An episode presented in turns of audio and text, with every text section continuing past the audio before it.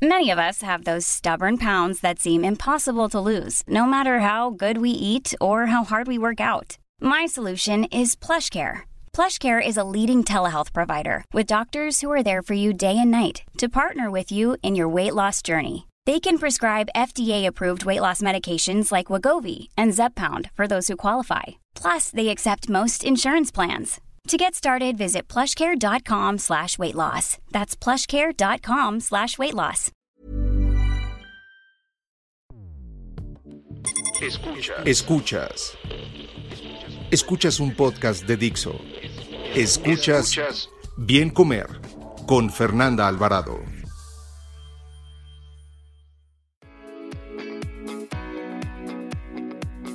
Hola, ¿qué tal? Bienvenidos a un episodio más del Bien Comer. Les saluda Fernanda Alvarado y pues debo de confesar que los extrañé muchísimo estas dos semanas. Tuve que hacer una pausa necesaria para retomar aire literal y pues seguir con este proyecto. Agradezco mucho a todas las personas que me estuvieron mandando mensajitos y correos preguntando por el podcast y pues aquí estamos y qué mejor que hoy voy a estar con mi querido amigo Rafael Almendra. Él es nutriólogo, maestro en ciencias en investigación clínica, eh, docente, editor de la revista española de nutrición humana y dietética para platicar de un cuestionamiento que pocas veces los profesionales de la salud y la misma población se hace si es o no la obesidad una enfermedad. Bienvenido, Rafa. Hola Fer, muchísimas gracias por la invitación y sí, estamos aquí con un tema que ha calado mucho, que sigue calando, que necesitamos seguir debatiendo y es si la obesidad es o no una enfermedad y qué hay de ello, qué se ha escrito, qué se ha dicho y pues qué más en este momento en este mundo pandémico donde las enfermedades crónicas complican la situación por la infección por SARS-CoV-2. Así que muchísimas gracias por la invitación y a ver estos minutos que dejamos para todos.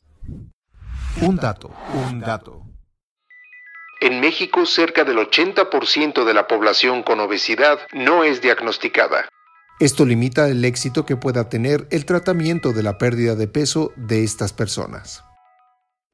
Hace menos de un mes en la revista Nexos leí un artículo interesantísimo escrito por Rafa y por Paola Villagómez. Se llamaba si la obesidad es o no una enfermedad, pros y contras de un debate vivo. Y todo esto, Rafa, salió pues por una discusión en redes sociales, que ya sabes que en redes sociales ni les gusta discutir, pero la verdad es que qué bueno que pusieron el tema en la mesa porque pues esto lleva muchas aristas que sería interesante platicar, sobre todo para población en general, que muchas veces creemos o cree que una persona con sobrepeso, una persona que le llaman gordita, es porque es una persona descuidada, es una persona que no se sabe alimentar, es una persona glotona y pues yo creo que hay mucho trasfondo en el sobrepeso y en la obesidad. Sí, realmente hay una situación muy alarmante con todo el sobrepeso, la obesidad, creo que no somos ajenos ante el incremento en la prevalencia de esta condición. Empecemos hablando por condición, ya después decidimos si es factor de riesgo o enfermedad, pero realmente hablar hoy en día de sobrepeso, de obesidad, es voltear a todos lados es este, identificar a lo mejor o conocer a alguien que tiene este sobrepeso, obesidad, pero más que conocer y creo que este, en esta parte de la educación en salud y que ha volteado otra vez las miradas a la problemática ha sido el gran problema del estigma. O sea, todos nos hemos dado cuenta la interesante historieta y que ojalá no hubiera aparecido del fisgón y qué te estás tragando y demás. O sea, realmente en lugar de apoyar, en lugar de ser una vía de educativa fue más estigmatización, culpabilización y generar problemas este, con propio cuerpo y demás, que es lo que pudo haber ayudado. Y justamente en esta área de buscar o evitar el estigma es que hacen estas definiciones de si la obesidad es o no una enfermedad. Sí, y fíjate que aquí, bueno, eh, la Organización Mundial de la Salud pues la, la, define como una acumulación anormal o excesiva de grasa, ¿no? Y que esta acumulación de grasa va a ser excesiva para la salud. Sin embargo, como dice en tu artículo, eh, la NOM 08 la señala como una enfermedad que se va a caracterizar también por este exceso de tejido eh, adiposo, por este exceso de grasa corporal y que se va a determinar por este famoso índice de masa corporal, que bueno, yo creo que tú coincides conmigo en que, híjole, que es un indicador quizá poblacional, pero sí, no, porque pues un índice de masa corporal no nos dice mucho, Rafa, en cuanto a, salud metabólica, ¿no? Ah, en cuanto a nada más que a una mayor cantidad de masa para tu altura. Y si bien de aquí inicia esta discusión, eh, definir obesidad es una propuesta que en el 2018 vuelve a reafirmarse por The Obesity Society donde este, se inicia reconociendo que pues, la obesidad es una enfermedad crónica, multifactorial, presente en todos los ciclos, en todo el ciclo de la vida. Este, se reconocen los factores de riesgo para esta enfermedad y punto importante que lo ubican como enfermedad es por todas las modificaciones, tanto fisiológicas, clínicas, metabólicas que conlleva la obesidad, es decir, el incremento de masa grasa, los cambios en perfil desde lípidos, cambios en forma corporal y demás. Y desgraciadamente por usos, costumbres o por esta casi unanimidad se ha utilizado al índice de masa corporal como un método diagnóstico o como el único método diagnóstico de la obesidad. Sin embargo, estoy totalmente de acuerdo, el índice de masa corporal no te dice nada. Este, estoy de acuerdo con que es un buen indicador poblacional, pero cuando estamos en la clínica, cuando estamos frente a un paciente, realmente el índice de masa corporal te puede decir muy poco, necesitamos otros indicadores. Y justamente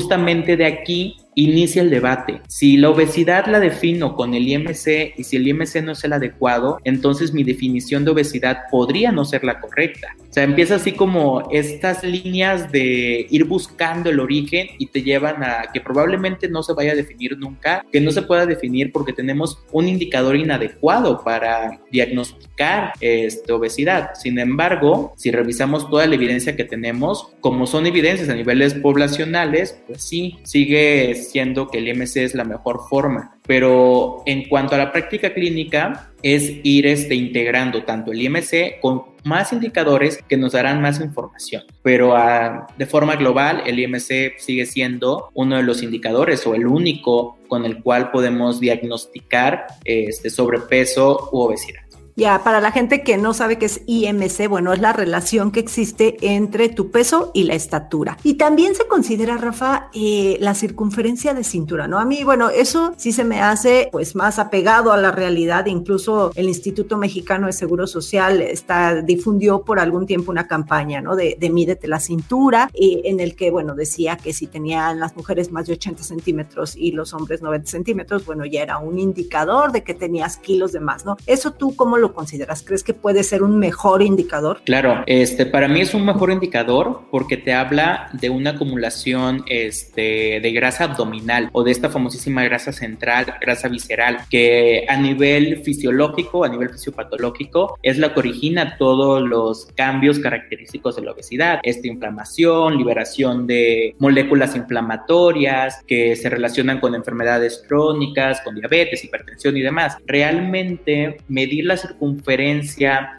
este, abdominal o circunferencia de cintura es un indicador muy rápido, muy sencillo para hablar tanto de acúmulo de masa grasa visceral, pero también de la disfunción a nivel del tejido adiposo o sea, esa disfunción que altere toda la fisiología normal. Entonces, es un indicador que yo uso, que uso con mis pacientes de forma, pues para todos, literal, a todos se les mide circunferencia de cintura, porque pues vamos justamente agregando más datos para hacer un correcto diagnóstico y análisis de la situación que viven nuestros pacientes. Sin embargo, a nivel poblacional es un poco difícil medir, o sea, por eso no encontramos tantos estudios con circunferencia de cintura de forma poblacional, porque para realizar una correcta medición pues necesitamos que el paciente se encuentre este, descubierto en la zona abdominal y pues en estas encuestas de salud o pues investigaciones poblacionales es un poco complicado pedirle a pues la persona que estás entrevistando, entrevistando que se levante a lo mejor blusa, playera o cualquier prenda entonces, muy pocas veces se mide, pero en sí es un indicador muy preciso y un buena, una buena forma de complementar en nuestro diagnóstico nutrición. Ya, y fíjate que también a nivel poblacional, yo muchos años trabajé en grupos y donde hacíamos eh, mediciones y eh, no había una estandarización, o sea, yo llevaba nutriólogas que de repente este, medían la cintura donde no era o, ponían mal la cinta o de repente si hay gente con sobrepeso, o sea, excesivo, entonces es difícil tomarle la circunferencia de cintura a alguien que ya eh, tiene obesidad mórbida, ¿no? Por ejemplo, entonces sí hay como muchas ahí aristas, pero bueno, a ver, la obesidad entonces es considerada sí como una enfermedad, pero también se considera como un factor de riesgo, porque es, a ver, es un factor de riesgo, porque yo entiendo que factor de riesgo tiene una definición y enfermedad tiene otra definición. Entonces, sí, totalmente. ¿Es un factor de riesgo o es una enfermedad? Realmente creo que estamos en una línea, así como en una frontera muy, muy delgada porque si bien la obesidad puede ser definida como una enfermedad justamente, pero también a la vez de que es una enfermedad con características clínicas propias, comparte o incrementa el riesgo a otras enfermedades. Entonces, para mí estamos ante una entidad, una condición que comparte características de enfermedad, pero a su vez va a ser un factor de riesgo. Va a tener o padecer tal enfermedad o vivir con obesidad, vivir con sobrepeso, es también un factor de riesgo que va a incrementar tu predisposición para cualquier otra enfermedad crónica, diabetes, hipertensión, dislipidemias, infartos, enfermedades cardíacas en general. Entonces, estamos ante una condición que se comparte en estas dos características. Sin embargo, definir a la obesidad como una enfermedad, se hablan de ciertos beneficios. O sea, hay más beneficios en la forma de cómo abordar al paciente con obesidad, cómo abordar y mejorar la prevención y sobre todo el objetivo principal de definir como enfermedad es mejorar todo un sistema de salud para que la persona con obesidad sea correctamente diagnosticada, tratada y en los mejores de los casos que la obesidad se pueda prevenir.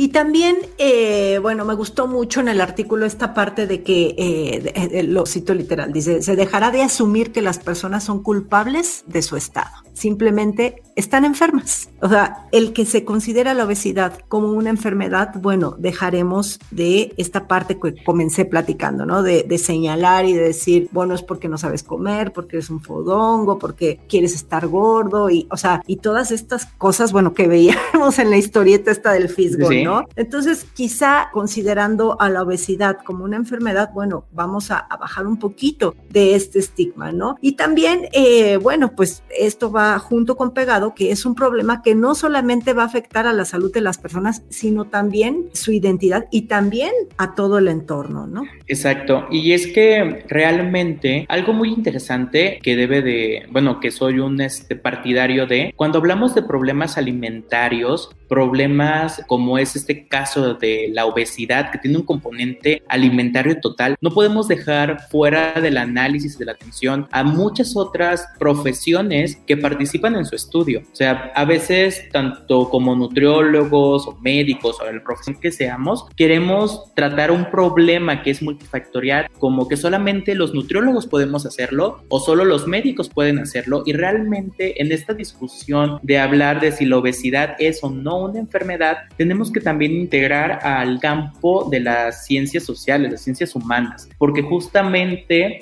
eh, desde el área biológica, del área de salud pública, nuestra área como profesionales de la salud, estamos muy de acuerdo que determinar a la obesidad como enfermedad va a mejorar el diagnóstico, va a mejorar este, la prevención, se van a mejorar esas estrategias, vamos a buscar que el tratamiento sea efectivo, que el tratamiento sea de calidad, que vaya de acuerdo con las guías de práctica clínica más actualizadas y sobre todo que a lo largo de todas estas intervenciones de prevención, diagnóstico, tratamiento, existan eh, situaciones libres de estigma. Y ese es un punto importante porque queremos mejorar la atención de nuestro paciente o de nuestra población con sobrepeso o con obesidad. Pero punto importante es qué pasa más allá de esta definición de la parte biológica. Hay componentes sociales, hay estructuras sociales muy interesantes relacionadas a la enfermedad y que de hecho justamente este artículo que hemos estado platicando nace o lo veo como una buena herramienta porque integramos a la discusión situaciones sociales que muchas veces desde el área biológica olvidamos y que dejamos de lado y que son muy importantes para entender qué sucede con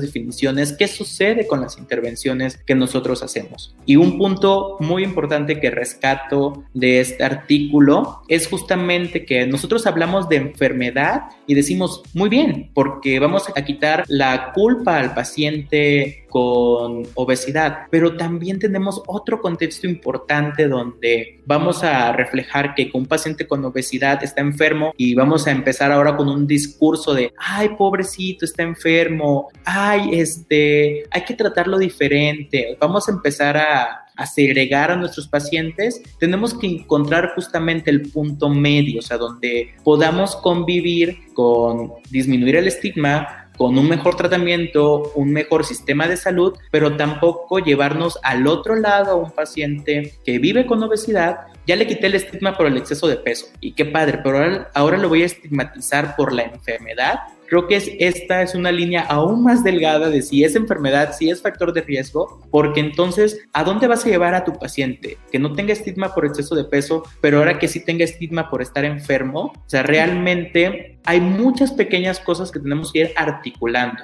Exacto, y también, bueno, aquí entra eh, la parte de victimizar, ¿no? Y del, bueno, pobrecito, es que, y, es que pobre de mí porque tengo obesidad. Y también la parte que platicábamos tú y yo antes de comenzar el podcast, el que pensamos que las enfermedades solamente se tratan con medicamentos, ¿no? Y un caso muy claro es la diabetes. Si bien la diabetes, bueno, todo el mundo sabe que sí se necesita tanto tratamiento eh, nutricio como en algunos casos farmacológico, actividad, en fin, psicológico y demás, lo mismo es con la obesidad. No, o sea, habrá que ver cada caso y hacer ver y entender, pues que no necesariamente la obesidad solamente se va a curar con una cirugía o con un tratamiento médico porque entonces pues todos nos vamos a dejar ir, ¿no? Y vamos a decir, pues al fin ahí está la pastillita que me va a curar, que aparte ni, ni funciona así, ¿no? Digo, muchos años ya hemos visto que no funciona así. Exacto, y creo que eso es un punto importante porque si no vamos a decir o vamos a tener un, un discurso de, pues estoy enfermo, o sea, no es mi culpa, que estoy de acuerdo que no es culpa del paciente, pero en lugar de oficiar en esta parte de un diagnóstico, tratamiento oportuno, podríamos tener todas las contrario de esta persona que se diagnostique con obesidad y puede ser enfermedad, va a querer ser tratada con fármacos y como creemos que el fármaco es milagroso, que el fármaco me lo tomo hoy y mañana ya me curé, como muchos de nuestros pacientes que viven con alguna enfermedad crónica, yo recuerdo mucho un paciente que llegó con hipotiroidismo y me decía, me acabo mi cajita de 30 pastillas de levotiroxina y ya me curé. O sea, realmente necesitamos justamente trabajar en todas estas áreas que son áreas de oportunidad para mejorar tanto la definición, si es enfermedad, si no es enfermedad, pero cómo ir moldeando esta definición que no afecte en ninguna otra forma a esta persona que vive con obesidad. Ya, y como bien eh, lo mencionan también en el artículo, que quizá es como podemos cerrar este episodio, pues abordar la obesidad desde todos los enfoques, ¿no? Y ahí proponen algunas eh, situaciones que yo creo que son urgentes, muchas ya se están haciendo, tanto eh, a nivel poblacional, en políticas públicas, ¿no? Como es la promoción de la salud, y ahí mencionaban otras, ¿no, Rafa? Como disponibilidad de alimentos más saludables. Y es que punto importante aquí es esto, porque este, justamente la definición de obesidad es eso, poner a la obesidad en el papel que se merece, eh, y digo papel que se merece, que debe de ser atendida de forma urgente, darle, darle responsabilidad al Estado para crear políticas públicas adecuadas, basadas en evidencia, libres de conflicto de intereses, a todas estas cosas que sabemos que deben de formar parte de una buena política pública y aplicar políticas públicas para toda la población. Disponibilidad de alimentos, este, disponibilidad de agua potable, por supuesto, espacios seguros para realizar actividad física, programas de prevención adecuados, un diagnóstico adecuado de la enfermedad. Justamente más del 90% de la población en México con obesidad no fue diagnosticada de forma oportuna. Por ende, si no se diagnostica de forma oportuna, no se trata de la forma que debería. ¿Y cuántas veces hemos visto tratamientos de una persona con obesidad que no están basados en evidencia, este, tratamientos que son inadecuados, tratamientos que pues distan mucho de la ciencia y que se convierten en estas modas dietéticas, en moda de ingestas de alimentos, en productos milagros y sobre todo cuántas veces estos tipos de tratamiento han generado un estigma mayor a la población. Y punto importante con lo que se cierra esta propuesta de The Obesity Society es que no solo es apoyar al diagnóstico, al tratamiento y a la prevención, sino también apoyar a las mejores investigaciones de calidad que justamente nos den información para mejorar todas las demás áreas y con la participación del Estado, de centros de investigación, de universidades y pues sobre todo de toda esta digamos así, de toda esta carga de personal que realiza investigación, personal de la salud, la actualización constante para tener pues justamente lo que se quiere lograr, un adecuado a prevención, diagnóstico y tratamiento de la obesidad. Ya, y como bien dices, acerca a los proveedores de salud a la educación multidisciplinaria, sí, porque la obesidad es multifactorial, ¿no? Y sobre todo, o sea, tanto en prevención, diagnóstico y atención, ¿no? Porque también nuestros números, y lo hemos platicado muchas veces contigo y con otros eh, profesionales de la salud y nutriólogos que están metidos en esto, y, decimos, bueno, ¿cómo puede ser que sigamos con unas guías viejísimas y con, bueno, hay que hacer mil y un cosas, Rafa, para este país todavía? Exacto, y justamente ese es el papel de definir como obesidad, es poner los focos a las zonas oscuras que aún tenemos, y creo que podría haber más beneficios que perjuicios, pero justamente cuando nuestras intervenciones y esta definición de obesidad vaya de acuerdo con todo lo que se sabe dentro de otras disciplinas un poco alejadas de la salud, que no deberían de estar alejadas, que deberían de estar en este debate. Y justamente como en la columna decíamos, no buscamos ver cuál es la definición, no buscamos decir si es factor de riesgo o si es enfermedad, lo que buscamos es justamente socializar el conocimiento e incrementar el debate, poner estos espacios este, abiertos para la participación de todos y sobre todo ir generando propuestas que mejoren nuestro sistema de salud buscando siempre la prevención, dejando atrás este sistema de salud tan paliativo o curativo que pues no ha sido de todo benéfico. Escuchas. Escuchas. Bien comer con Fernanda Alvarado. Rafa, como siempre, un gusto escucharte. La verdad es que sí es un tema pues qué bueno que lo trajimos a la mesa. Y sabes que me da mucho gusto que ahorita una de las consecuencias de la pandemia y que desafortunadamente, bueno, eh, vivimos eh, obesidad, ¿no? Eh, que, es una epidemia y vivimos la, la COVID, se junta, entonces, bueno, esto ha traído como secuelas importantes en nuestro país. Y viene la parte del etiquetado que está como parte de política pública. Entonces, a lo que voy con esto es que el tema de sobrepeso, obesidad, de alimentación en el país, pues esté en la mesa, ¿no? Y yo creo que hay que aprovechar que por todo esto que está pasando, pues podemos, eh, pues muchos, tomar decisiones y trabajar en pro de la salud, pues de, los mexicanos. Justamente, entonces este es el momento de volver a, tomar un tema en serio, como teníamos este hashtag ya viejito, tratando, tratar la obesidad seriamente, porque ese es el momento, o sea, aprovechar esta oportunidad que digo, no ha sido la mejor, no tener una pandemia no es la mejor forma de poner en foco la situación de alimentaria y nutricia, pero pues ya que así sucedió, pues sacar algo bueno de esto. Y muchísimas gracias por la invitación, encantado de compartir contigo unos minutos y muchísimas, muchísimas gracias. No, gracias a ti Rafa. ¿Y dónde te pueden encontrar, leer? Este, redes sociales, Twitter o Instagram como arroba ALMPEG.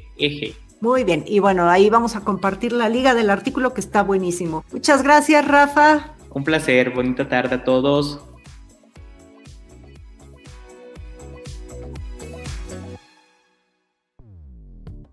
Dixo presentó Bien Comer con Fernanda Alvarado. La producción de este podcast corrió a cargo de Verónica Hernández. Coordinación de producción, Verónica Hernández. Dirección General, Dani Sadia. Las opiniones expresadas en este programa no pretenden sustituir en ningún caso la asesoría especializada de un profesional. Tanto las conductoras como Dixo quedan exentos de responsabilidad por la manera en que utilizan la información aquí proporcionada. Todas las opiniones son a título personal. Ever catch yourself eating the same flavorless dinner three days in a row? Dreaming of something better? Well, HelloFresh is your guilt-free dream come true, baby. It's me, Kiki Palmer. Let's wake up those taste buds with hot, juicy pecan crusted chicken or garlic butter shrimp scampi. Mm. Hello Fresh. Stop dreaming of all the delicious possibilities and dig in at HelloFresh.com. Let's get this dinner party started.